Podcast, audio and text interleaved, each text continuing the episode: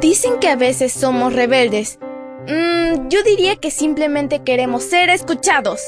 Somos adolescentes y estamos listos para encontrar nuestro camino al cielo. Esta es nuestra devoción matutina para adolescentes. ¡Bienvenidos!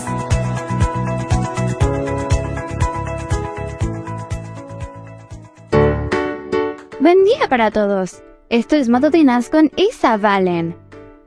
El título de la matutina de hoy es Conexión correcta. Juan 12:32 nos dice, Pero cuando yo sea levantado de la tierra, atraeré a todos a mí mismo. Comencemos. En el juego del teléfono, hecho con un hilo y dos vasos, es posible escuchar lo que la otra persona está diciendo incluso si está lejos.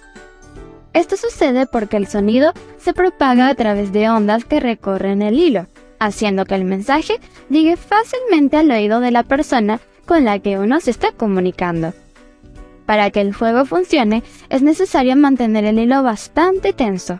Si lo cortas o si simplemente pellizcas una parte con tus dedos, la conexión se romperá. En el jardín del Edén, Adán y Eva se comunicaban con Dios todos los días.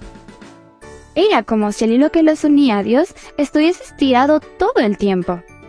Sin embargo, el pecado cortó la comunicación entre ellos. De hecho, el pecado separó a toda la humanidad de Dios. Y él, por lo tanto, resolvió el problema enviando a Jesús a reparar el daño que había hecho el pecado. Jesús es el único que nos conecta con Dios. Si sientes que tu conexión con Dios está un poco comprometida, es hora de pedir a Jesús que se encargue del mantenimiento. No necesitas programar un día, hora y lugar para que Él realice el servicio de mantenimiento. Él puede restablecer la conexión entre tú y Dios ahora mismo. Leamos una vez más el versículo. Juan 12:32 nos dice, Pero cuando yo sea levantado de la tierra, atraeré a todos a mí mismo. El título de la matutina de hoy fue Conexión correcta. No olvides suscribirte a mi canal. Mañana te espero con otra maravillosa historia. Comparte y bendice.